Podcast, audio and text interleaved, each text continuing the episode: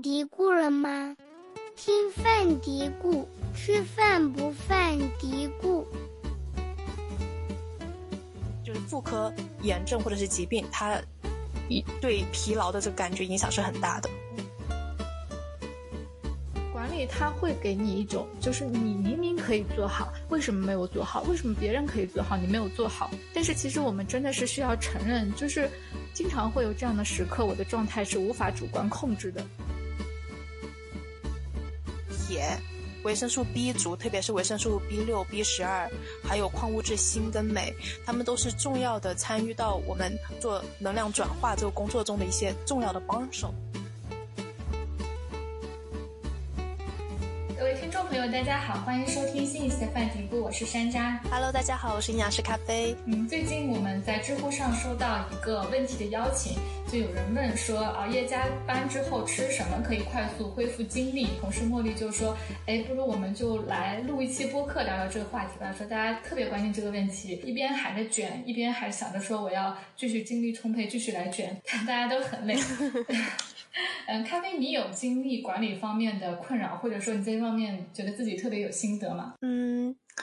压力，我我一般我感觉到压力，我会先让自己睡一觉。就是我一有压力，我就更容易睡觉，可能是我逃避的方法。我每一次就是考试复习之前，就开始复习之前，我其实压力就挺大的。那时候我会说，那我先上半个小时的闹钟，我先睡半个小时，睡醒了之后，我会感觉好很多，然后再开始复习。而且昨天晚上如果睡不好的话，第二天我情绪很不好控制，我情绪波动会比较大。就是不管我用多少理智的那个声音来压制我这个情绪做情绪管理，但是我自然的感受到那个情绪就是波动比较大，所以我一定会让自己睡好。嗯，其实我我们在选题会上聊到这个选题的时候，我当时有就是有那么短短的一段时间，我觉得。哎，这个话题怎么聊呀？我觉得我没有什么可以来跟大家分享的经验，就是我会觉得累或者疲劳其实是挺正常的一个问题，就是我们工作了一天，嗯、身体脑力它肯定是会累的嘛。就是我没有把它当成一个问题，我觉得这个事情怎么就被大家拿成一个问题来讨论了，或者说是我们感觉到的累跟网友们讨论的那种疲劳感的累是不一样的，所以啊、呃，我们可能大大家相互之间讨论不起来。然后我接着再去想这个问题的时候，我在想，哎，那是不是其实我的身体是疲劳了，但是我忽略了它的信号，所以我没觉得 这个疲劳是一个问题。后来我就去网上找了找，是不是说有那种啊、帮我们来衡量疲劳的一个问卷？然后呃，两个对，对就真的还找到了有这样的问卷。嗯、其实，在那个医疗上面也有经常会要评估问卷，特别是针对一些病人。那我看到有针对帕金森患者的，然后有针对一些肿瘤患者，还有风湿呃风湿性关节炎，就是生病之后，因为一些机体的功能会受影响，可能疲劳感是会更加明显的，所以有针对他们的一个嗯。问卷，然后还有一个是针对呃普通人的，比如说职场人群也有一个问卷。我看到有个问卷叫、嗯、呃 FS 十四是吗？咖啡，你想说的这个问，你说有两个，其中一个是不是也是这个问卷？这个应该是 FSI Fatigue Symptom Inventory 是十几个问题的，然后还有另外一个是三十个问题的，这个是在科研中用的比较多。我以前就用那一个叫呃 Multi-dimensional。Fatigue Symptom Inventory 就是更长一点的，但它有短板的，就是在研究中会有，因为这个疲劳感更多是一个主观的感觉吧，就是还是比较难去衡量出来的。就算填这些问卷，也是主观上你自对自己的感受的一个一个评分，一个零到五分、零到十分这样的一个评分的这样子的一个方法。那我就觉得，如果像你。没有感觉到自己有疲劳感，那完全不需要再额外的去为自己做什么了。但是我觉得，我看到这个题目，我会想到我以前有个经历，我不是因为自己感觉到疲劳感，我是需要有更多的精力去做一件事情，我就想好像获得更多一个能量，让我去做的事情。就像我之前考托福，我考托福好像时间挺长的，几个小时啊，三个小时、五个小时，我忘记了。以前我考的时候就跟同学们一起去买那个能量饮料，好像以前我分享过这个故事，就是超市里面去买一个那个能量饮料是五个小时，上面写了个 five hours，我就喝那个，但是它其实没有五个小时那么长。我考试考的快结束了，那个时候就感觉突然一下精力不行了。当然喝喝下去，他是感觉哇，感觉自己很亢奋。这个亢奋的感觉有点像，有点像是，可能这个比喻也不是特别好，但是大家应该能够感受到，就是喝完酒。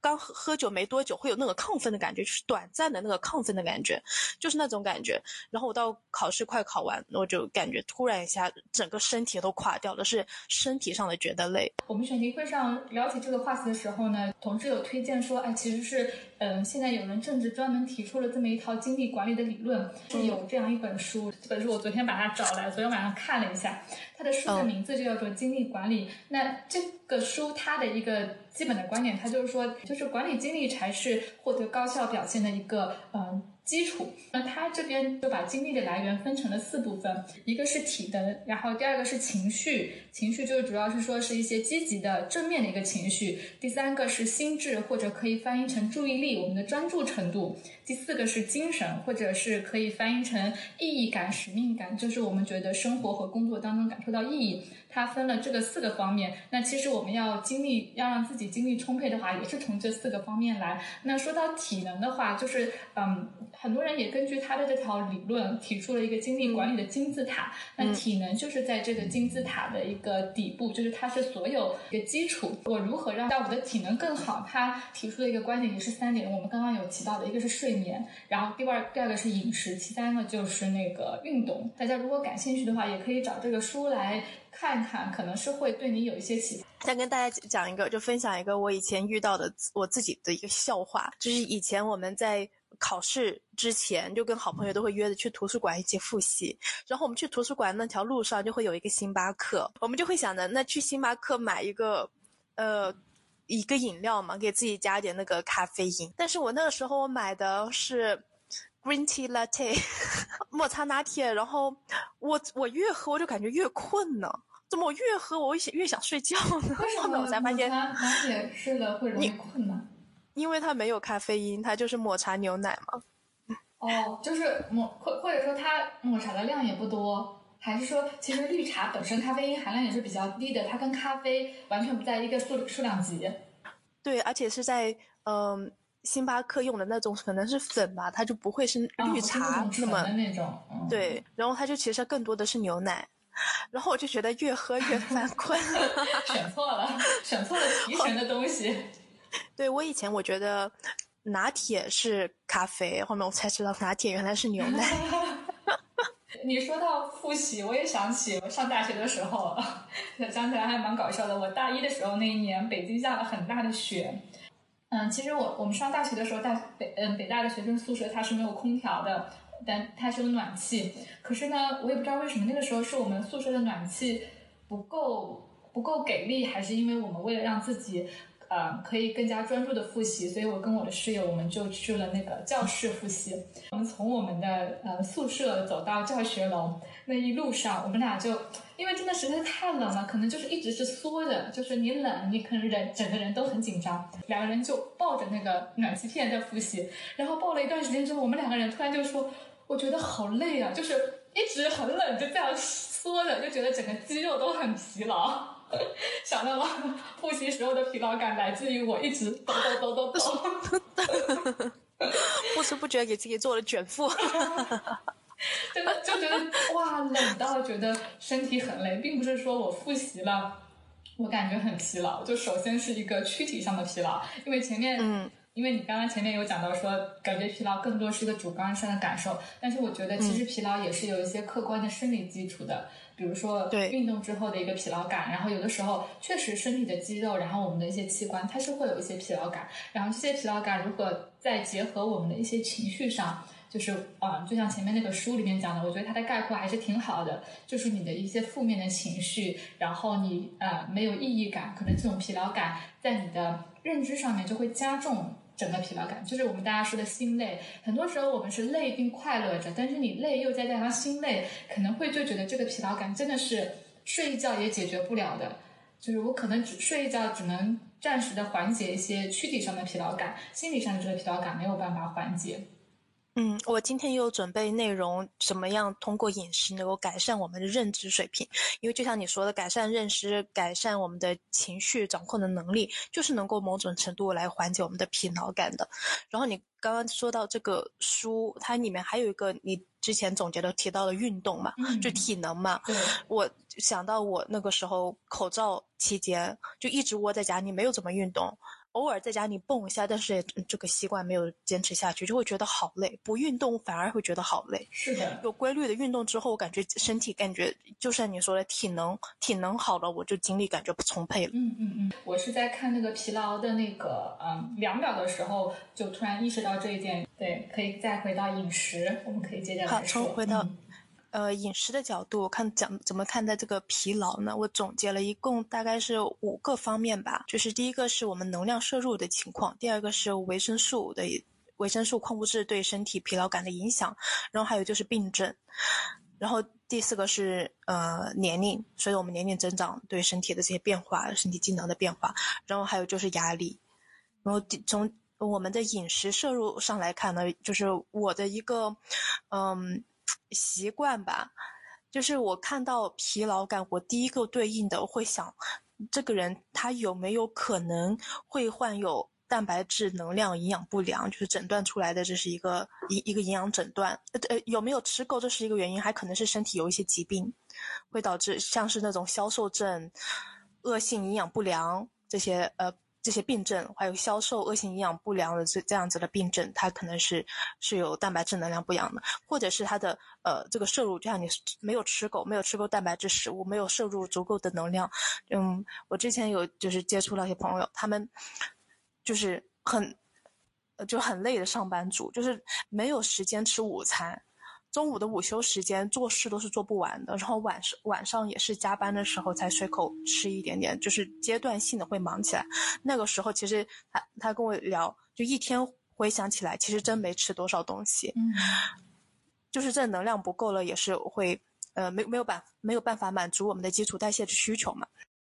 这点我其实自己特别有体会。如果今天是工作日在办公室的话，我可能十点左右就是会有一个饥饿感，一早上都在动脑子，我就明显觉得，嗯，我的大脑其实一直在需要吃源源不断的血糖的供应。那我其实到十点多差不多就会有饥饿感。但是我周末在家里，我周末的作息基本上跟平常差不多，但是在周末我就不会说到十点多我就开始饿。我自己观察了一段时间，我觉得很明显，然后想说，哎呀，确实，平常工作的时候，脑力的他的工作负荷还是比较大的，就他真的就是 我，我需要我好好的喂养他，我要让他吃饱。对，大脑是消耗能量的，主要是主要的能量是碳水，就是所以早上我们要吃碳水是对脑力工作非常重要的。然后就就是我们如果吃的太。少，我们东西吃的太少，会影响到我们的新陈代谢。我们的新陈代谢降低，就会让我们身体自然的想要去消耗更少的能量，就会坐着不动，或者是想要我们进入到睡觉模式。就是为什么我们吃的少犯困嘛？就是身体告诉你这个机制，你不能再消耗太多能量，你最好就是躺在这里马上给我睡觉 待机。嗯，就是因为我们吃了少，我们。新陈代谢降低，就会让我们消耗更少的能量，会让我们身体消耗更小的能量，会让我们想睡觉。当我们想睡觉的时候，这个感感受跟呃疲劳是很像的嘛？对，那个困跟疲劳的感觉是很像的。节能模式。对对，所以这个会让我们感觉到累。所以一共要吃，一定要吃够自己的基础代谢。就是尽管是在减重期间，不管是什么目的，少吃都要吃够我们的基础代谢。我们在小红书上其实有发过一个，就是说大家的基础代谢可大概是个什么样的？那它是根据一个公式算出来的一个基本数据嘛？然后留言当中就有很多人在问说，他们吃的会比基础代谢更少，因为大家就会觉得说我只要吃够基础代谢就好了。但是基础代谢其实是没有涵盖我们的一些日常活动的。很多人甚至要想要说要把自己吃的比基础代谢更少。首先，疲劳感呢，我还是保留我之前一个说法，这个感觉哦还是比较比较主观的。嗯，但是我们的这个能量需求，其实我们计算出来的也不完全准确。就像你说的，我们嗯，我们的工作量。呃，就是我们的基础代谢是要加上我们的日常活动，这日常活动也就包括了我们的工作量。如果用脑用的比较多，或者其他工作费力比较多，我们也需要更多的能量。就是说，如果我们吃的低于基础代谢的话，那会让我们更容加容易觉得累，而且我们的基础我们的基础代谢的这个水平也是会。呃，往下降的，就是我们消耗的能量会更少，对于我们的不管是体重管理，或者是呃健康需求都是不利的。当我们说能量的时候，很多人会觉得能量是一个让我掌控的东西，说到卡路里，但是其实能量就是我们活力的来源。当你的对吧？就是我的整个基础代谢下降了，不是说我就不胖了，你你没有能量去支持日常活动，你的活力当然是下降的。所以，对于能量这个词的看法，我们我们要改变自己的认识的角度，更加积极的去看待这个“能量”这个词。是的。然后除了我们吃的，刚刚说这个能量宏观的能量啊、蛋白质呀这些重要的功能营养素，还有第二点就是我们的这些微量营养素也是非常重要的。就像刚刚我们说这个能量嘛，我们这个能量怎么产生呢？我们吃进去的食物不是能量，吃进去的是这个食物中的营养，它要在身体中做个转化，转化成我们能够用到的这个能量货币 ATP，我们才能够用。那我们。在做这个转化的过程中，还需要很多的帮手。这些帮手就是这些维生素、矿物质、微量元素，像重要的铁、维生素 B 族，特别是维生素 B 六、B 十二，还有矿物质锌跟镁，它们都是重要的参与到我们做能量转化这个工作中的一些重要的帮手。所以这些呃也是很重要的。当我们缺铁，我们会可能会出现一些嗯贫血的情况，那也会觉得非常的累。嗯，为什么我们就是新媒体上可能会看到很多这些营养补充剂，特别是维生素 B 族，说是给你的，给你供能的，就是好像吃了你你你的能量会更足一点。那其实虽然有一点点误差，不过维生素 B 族它的确是在我们身体中给我们制造能量货币的一个很重要、很主要的一个元素。所以这几个元素我们可以要注意一下，就是有没有吃够。像铁、像维生素 B 族一般存在在肉中。就是我们看一下我们的这些肉的食物，平时有没有吃够？如果我们点外卖，经常吃的是米呀，吃的是粉呐、面呐，啊，特别是外卖中的这些粉啊、面呢，它的这个肉的含量是很少很少的，很有可能我们这个维生素，我们这个呃维生素 B 族、铁，还有呃蛋白质摄入都是不够的。锌它是在那些海鲜、贝类食物中含量比较高，我们有没有规律的在？饮食中有去吃一些这些海鲜的食物，或者是鸡肉，鸡肉也是含锌比较多的。我们有没有吃到这些食物？就是可以对自己做一个评估，这是在营养上面可以做的一个大概的评估。如果我们去医院做一个血常规的检查，也是能够查出来的。今天我在看我们知乎的账号的时候，也看到有一个问题的邀请，说，呃，如何判断自己有没有缺维生素？就是说这个问题其实是会有一些。误导大家，就是如果大家自己去判断的话，因为很多维生素的缺乏，比如说，嗯，大家有一个虚弱的症状，它可能不仅仅是一种维生素的缺乏导致的，因为它不是那么说一个症状对应一种缺乏。其实我们自己要判断，如果出现什么症状的话，这个时候的缺乏肯定是很严重的。对，这就是我想要说的第三点，就是这个症状，它症状可能跟缺乏营养素有关，也可能是你其他病症的一些症状。就像是比较常见的，我看到，嗯，疲劳这个我也是，呃，第二个吧，就是第二个那个反应会想到，那是不是他有患有一些疾病？那些疾病它的一一个很大的一个，呃，这个副作用和症状就是疲劳，就像是糖尿病，糖患有糖尿病的患者特别容易感觉到，会频繁的会感觉到疲劳，对方这是一个血糖。管理的一个会常出现的一个症状，还有就是心脏病。心脏病我们供血的功能，就是心脏的这个功能，如果比较弱的话，也会更加容易感觉到疲劳，或者是有阿尔兹海默病的患者也很容易感觉到疲劳。这是比较常见的这个三个病，但是还有一些，呃，这些病症是没有被诊断出来的，像是一些。心理上面的疾病，像季节性情感情感障碍、季节性情感障碍，或者是慢性疲劳综合症，这是比较少能够被能够少比较少诊断出来的一些病。还有一些其他的病，我可能就自己不是特别清楚了。还有一些其就是其他的心理疾病，呃，被诊断出来，但是我们更多的注意力是在这个病症上或者它的用药上面，没有太去关注它的疲劳的这个呃感觉，像是抑郁。焦虑、嗯，这些都是它会有带着疲劳的感觉的。像这种病症，它都是会明显的有疲劳的感觉，或者像这个感染，就是我们任何身体上的感染也会让我们感觉到有疲劳的感觉。这个时候身体会消耗更多的能量，会消耗更多的蛋白质。我们身体中的呃能量的消耗过大，我们也会容易感觉到疲劳。还有我讲到的贫血也是，激素激素紊乱都有可能，就像是呃多囊卵巢综合症。它也是会有带这个疲劳的感觉的。如果我们有啊做常规的体检，那可能是对自己的身体状况是有一些了解的。那有相关的疾病是首先针对这些疾病是去做一些调整和干预。如果说没有这些问题，然后啊是否缺乏这个营养素什么的，其实。很难判断，嗯，可能是需要嗯营养师的帮助，比如说评估一下你的饮食状况，呃，我各种各类食物有没有吃够，然后可能还需要配合一些临床的检查才可以。那大家自己如果是一上来就去自己去做一些干预，可能不一定会有很好的一个收获。是的，就是对于这些呃，就营养上面很多是对于症状上的干预嘛，那疲劳是比较常见的一个，但是配合的这个。疲劳感的进行营养方面的一个干预，还要配合对这个疾病治疗的这个干预，怎么去改善它的疾病，怎么优化他的疾病治疗？还有一些疾病是一般，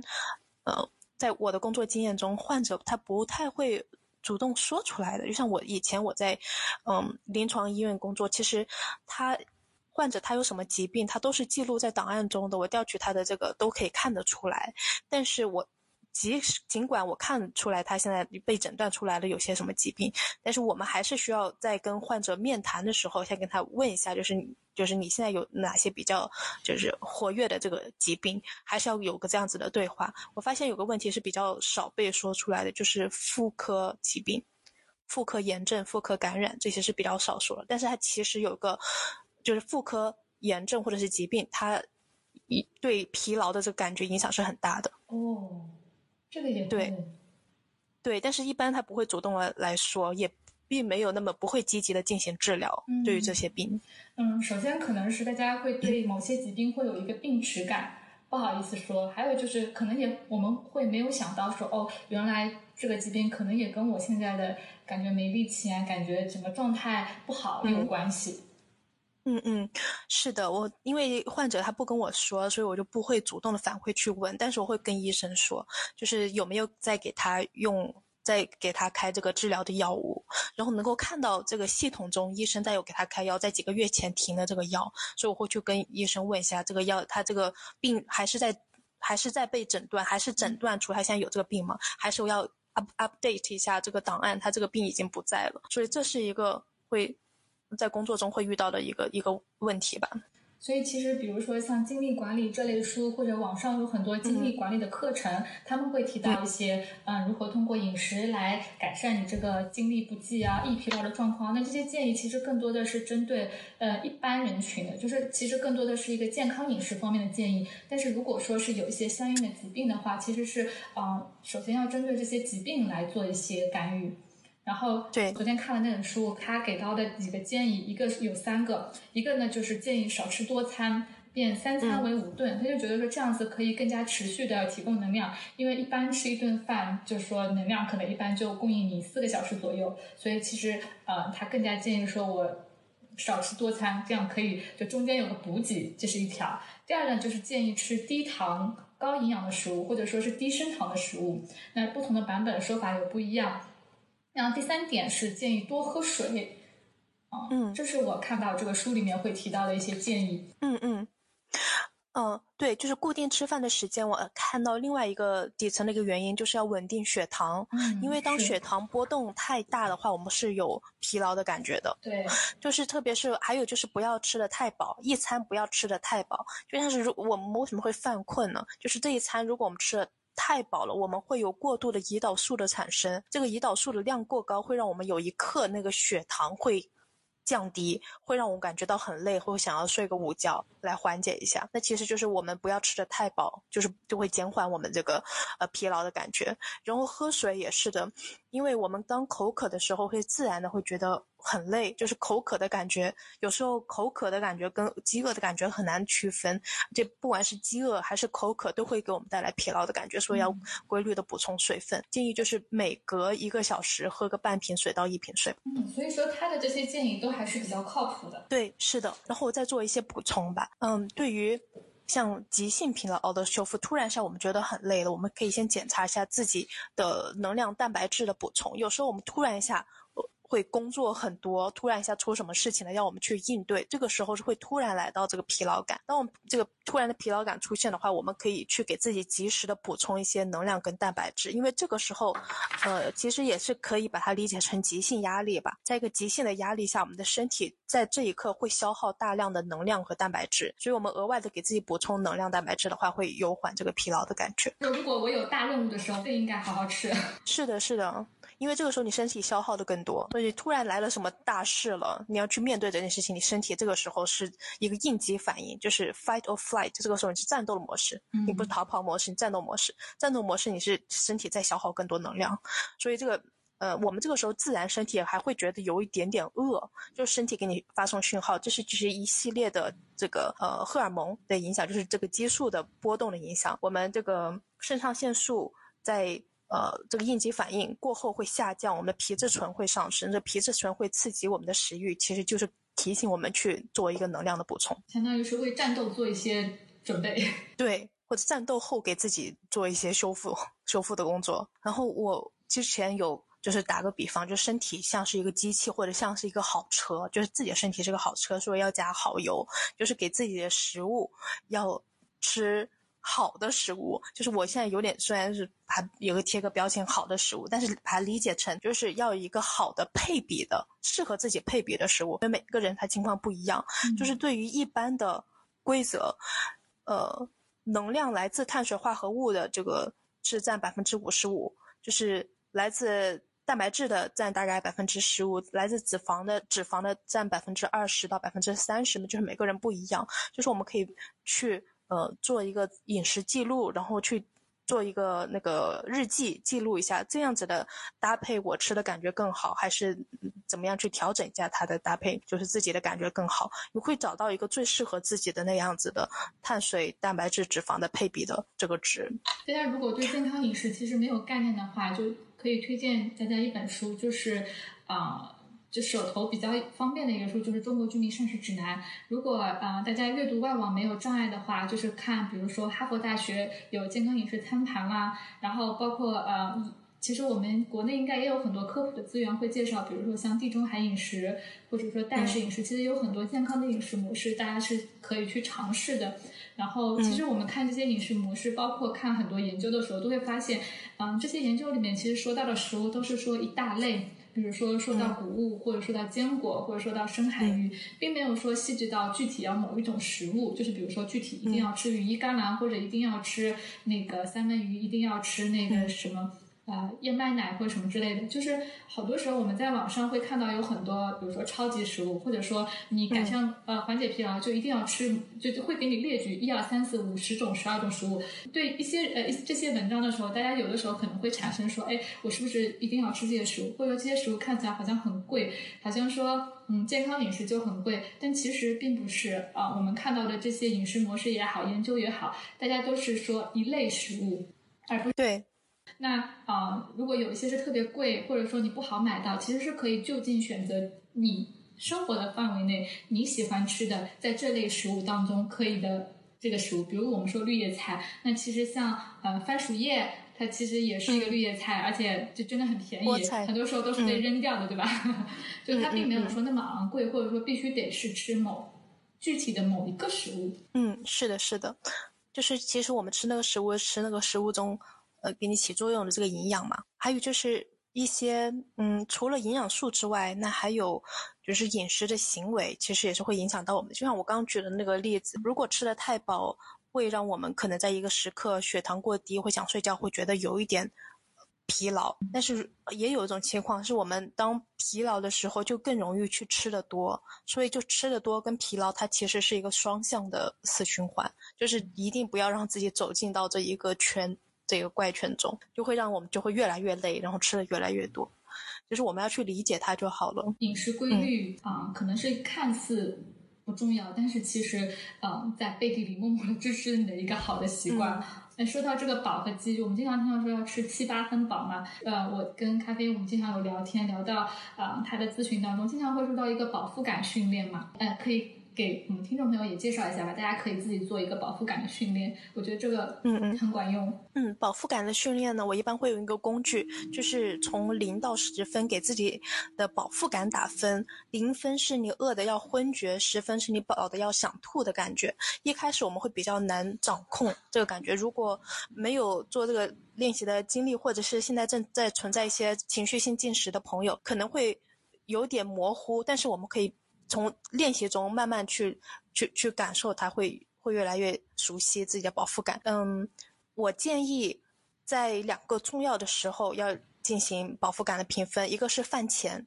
吃饭前还没有吃进去第一口的时候，感受一下自己的饱腹感是多少分，零到十分。先开始顶随便打都没有关系，这个没有对错。吃。饭的过程中，快吃完的时候，感受一下饱腹感是多少分。一般建议我们吃到七八分饱就停嘛。但是这是因为我们如果吃的太快的话，这个饱腹感还有点延迟的作用，感觉好像放下筷子过一会之后才会觉得哇，突然那么饱。吃的时候还不觉得饱，所以要给身体有个反应。就如果我们吃到七八分饱停了，停了之后，有可能这个饱腹感会自然的涨到八点五分，涨到九分都是有可能的。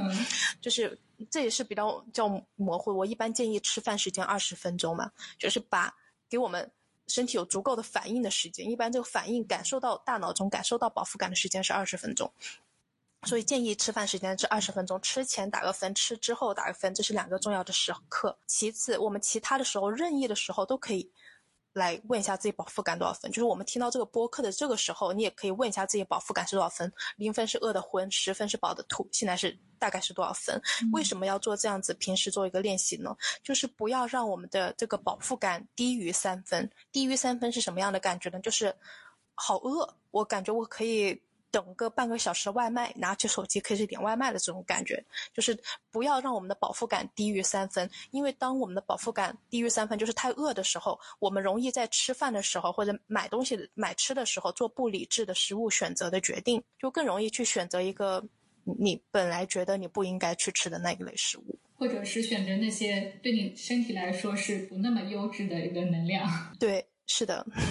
是，大家可以试一下，其实是非常简单。很多时候大家会觉得一些简单的技能可能帮不到你，但是，嗯，首先要相信你去试了，采取行动了，才有可能带来改变。这其实是个非常有意，就是我觉得很有帮助的一个小小的一个练习。嗯，对于从在饮食上怎么提升精力，我还有嗯一些建议啊。再就是补充一下，就是少喝酒。可能刚喝完酒的那个时候，你觉得有点亢奋，你会觉得有点像兴奋剂。但是喝酒这个酒精会影响到我们当天晚上的睡眠，会让我们第二天觉得疲劳，因为没睡好会影响到我们的精力嘛。第二天会觉得很累。嗯，也不要因为我们觉得累了，喝一点酒帮助自己入睡，帮助自己放松。其实喝酒它会让我们一直觉得，就是第二天会觉得更累，所以不要喝酒或者少喝酒。这里给大家提个醒。啊，我不知道你有没有看到的肾上腺疲劳这么个说法，是针对肾上腺疲劳的一些疗法，然后就有很多呃，我看到这些说法里面就会有说要尝试，比如说戒断一段戒断一段时间的咖啡，说是咖啡因可能让你的一直让你的肾上腺一直很疲劳，所以导致你的整个身体状况很疲劳。这个说法有你有看到过这样的说法吗？我有听过这样子的说法，但是从我的一个嗯学习经验的累积做出的判断，我就觉得它嗯有一点点被扭曲了。这个意思就是肾上腺它是在嗯急性压力下就会产生这个肾上腺，然后它其实就是让身体做出一个战斗或者是逃跑的模式，这个时候会消耗很多的能量，会让我们会觉得有一点点累。这是其实。让我们真的让我们觉得累的是这个压力的事件，而不是因为肾上腺肾上腺的上升或者肾上腺怎么样让我们觉得累的的。所以这个是有点好像因果关系上的不对吧？这这是对在我的学习的这些知识的这个来判断出来的。我是这样子的一个感觉，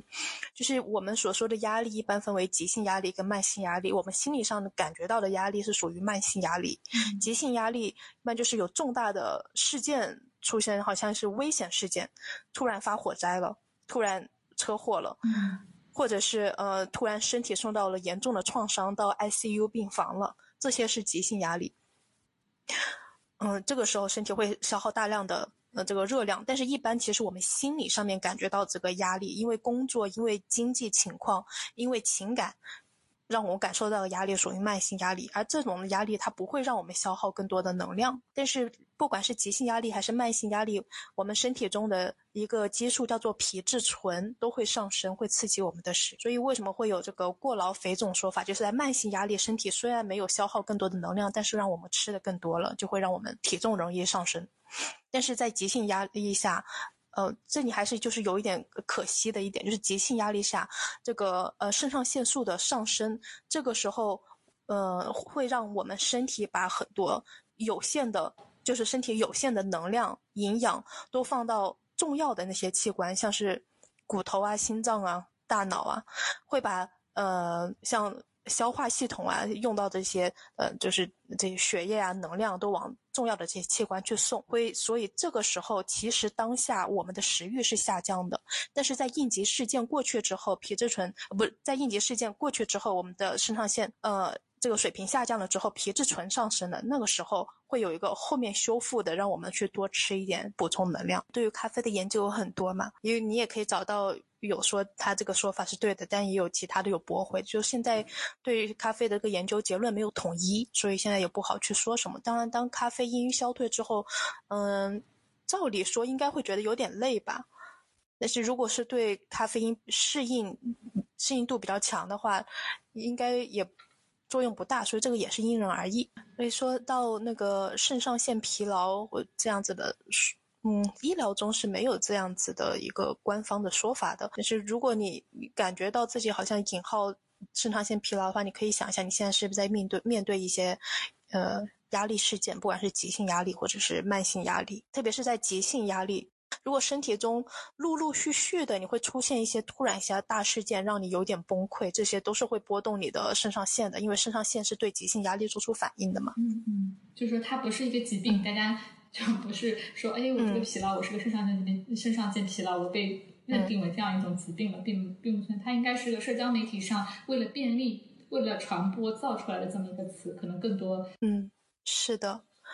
嗯，在我们播客之前，我们有讨论到说对情绪管理能力嘛，就像像他总结的这个书里面也有讲到情绪，是吧？嗯，对对对，嗯，就情绪，其实他书里面更多的是讲说啊，我们看待一个事情，其实应该用更加积极的一个心态去看待它。这其实蛮蛮像啊，你之前在营养咨询里面讲到的一个认知行为疗法，就是我怎么去看待这个事情，我是非黑即白的，还是说去就是更多的是改变我们看待事物的方法。其实我也看到另外的一些研究，其实蛮有意思的。就是因为我们经常在说营养学的时候，大家经常会把营养学跟中医的食疗结合起来嘛。我看一个研究，就是讲到说，现在有个概念叫做适应原。那其实这个概念其实提出是蛮久了。我看到查的资料是说，大概在一九四零年代就有科学家提出这个概念的。那他说这个适应原其实是一个就是帮助我们身体抵抗压力的这么一类物质啊。那呃列了好多说含有适应原的植物，其实有很多就是我们现在熟悉的一些啊中药，比如说像黄芪啊、红景天，然后我看到还有那个什么嗯。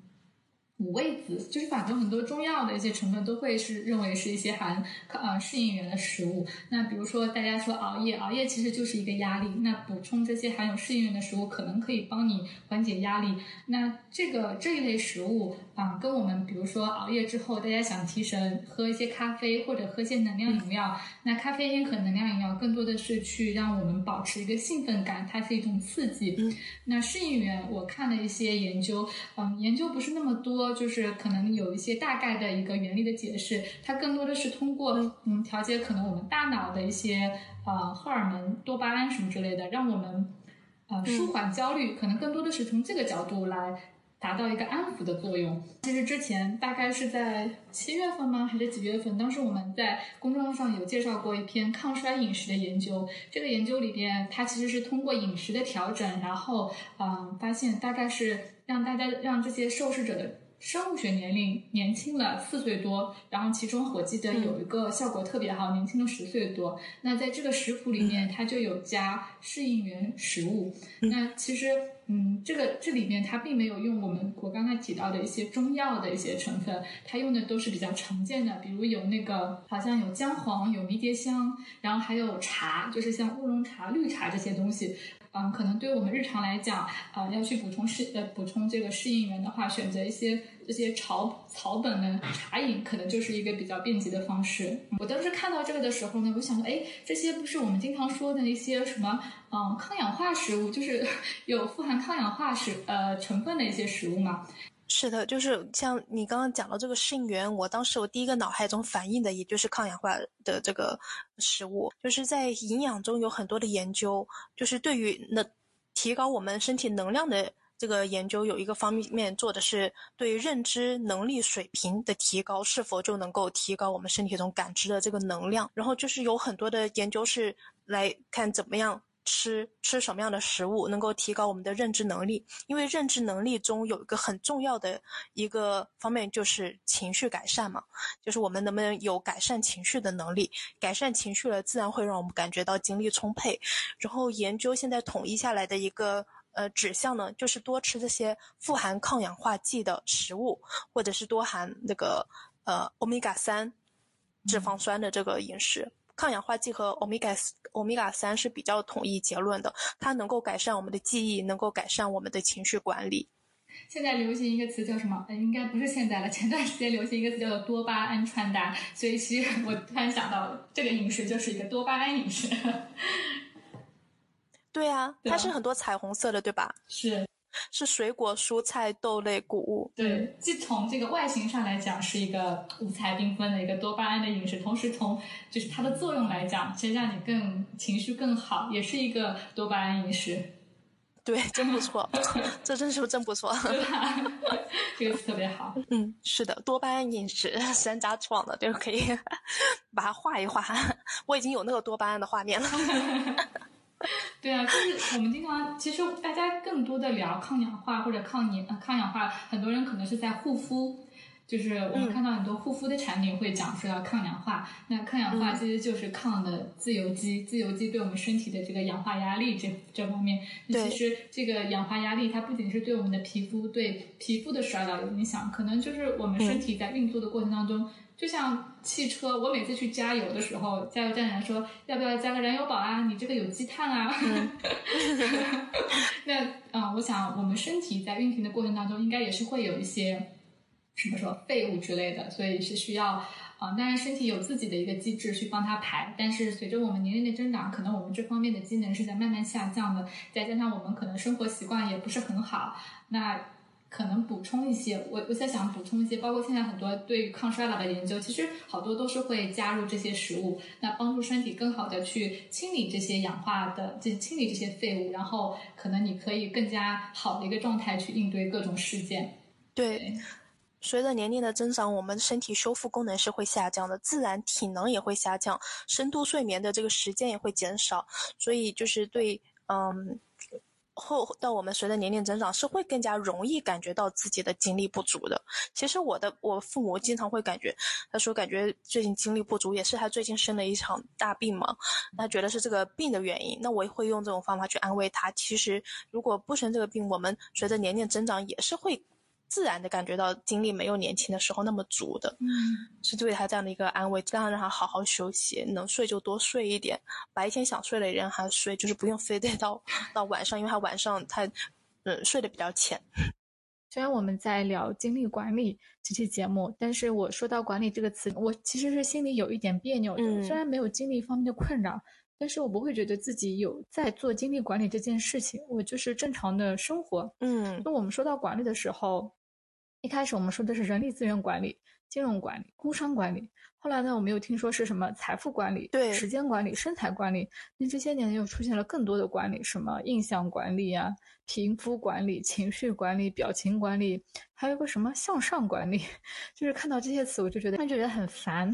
是不是？哦，啊、每个人对这个文字的感受可能不一样。我看到“管理”这个词的时候，就感觉啊、管理的对象它是一个生产力，是要把你最大化，给组织创造更大的价值。嗯或者我进行自我管理，就是要让自己创造更大的价值，否则就没有创造价值，没有挖掘自己的潜能，没有一个结果，就是很遗憾，很失败。有时候我就会觉得，我们这个社会、社交媒体，它特别善于制造概念，嗯，然后大家就会容易拿这些概念跟自己对比，对比之后呢，很容易就会产生对自我的审判，没有做好生态管理，没有做好情绪管理，没有做好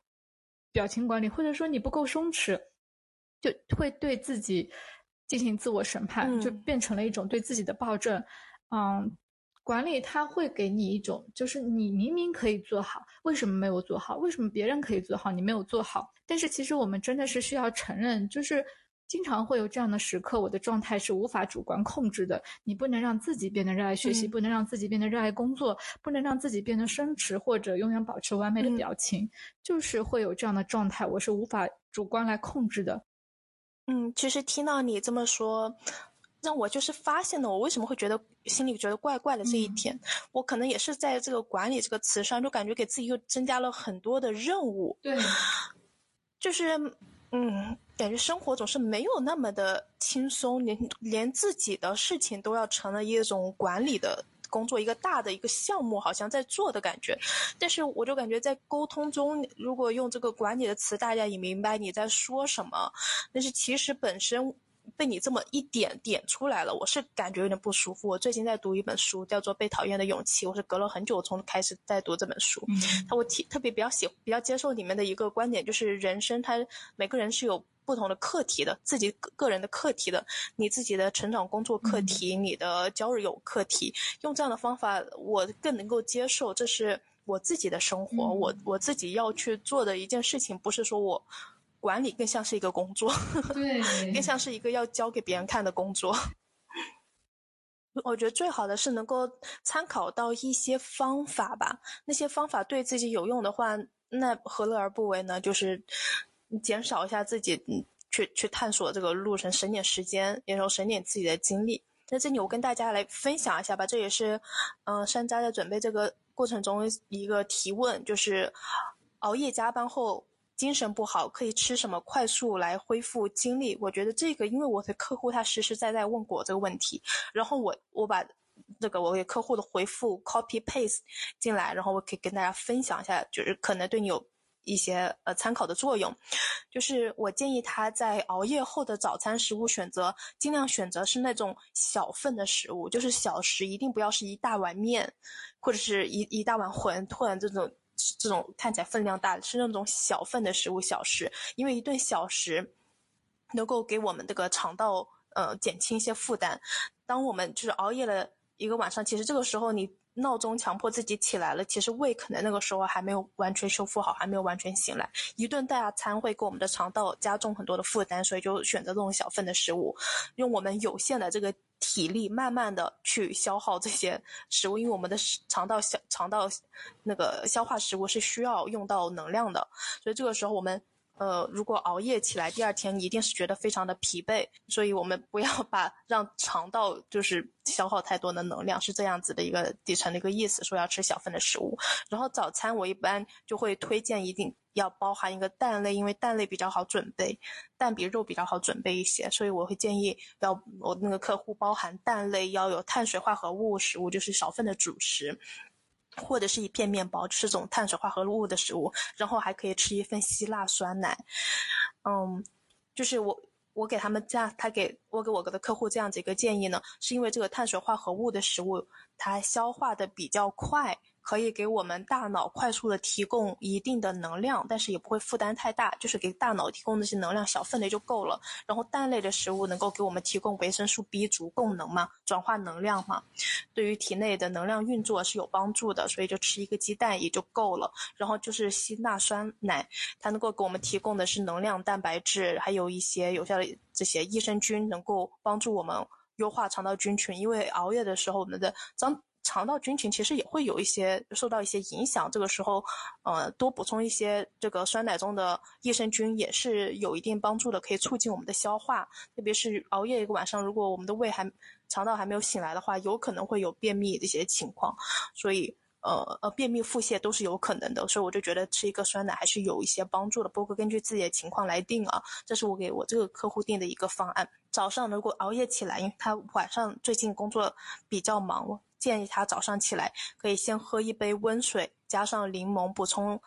呃水分，然后补充一些维生素 C。他可以再喝一些咖啡或者是绿茶。如果第二，如果前天晚上是熬夜，然后还有聚餐的情况下，可以让他喝点这些咖啡茶，能够帮助一些去水肿，然后补充一些咖啡因，稍微有点能量起来，感觉他精力。有有一些帮助吧，然后一个鸡蛋加一片全麦的吐司面包，然后加一个原味的希腊酸奶。如果有这个问，呃，如果大家有这方面的问，呃，这方面的困扰，可以尝试着，呃，刚才咖啡说的这个食谱去试试看。然后，当然更多的就是日常的一些饮食。如果大家有疑问的话，就是我们前面有提到，比如说《中国居民膳食指南》是大家可以参考的。另外，也可以去看，呃，我记得之前我们在讲那个减重的时候，另外一个营养师有介绍过哈佛的一个健康饮食餐盘，那都是一个比较。啊，方便操作的，大家可以根据自己的习惯去尝试。嗯，好的，那感谢大家的收听，我们今天节目就先聊到这里，下期节目再见，拜拜。下期再见，拜拜，